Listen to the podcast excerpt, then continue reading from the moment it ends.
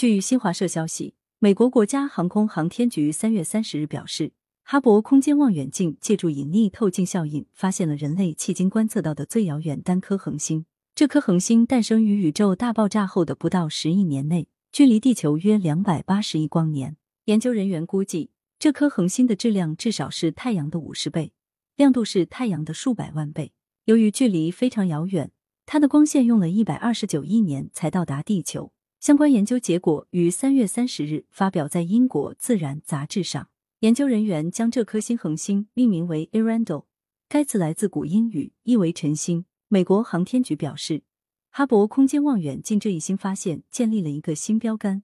有望掀开早期恒星形成相关研究的新篇章。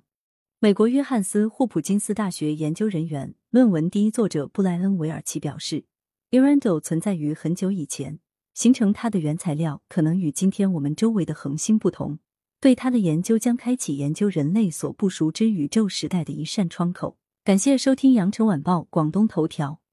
喜马拉雅语音合成技术，让您听见更多好声音。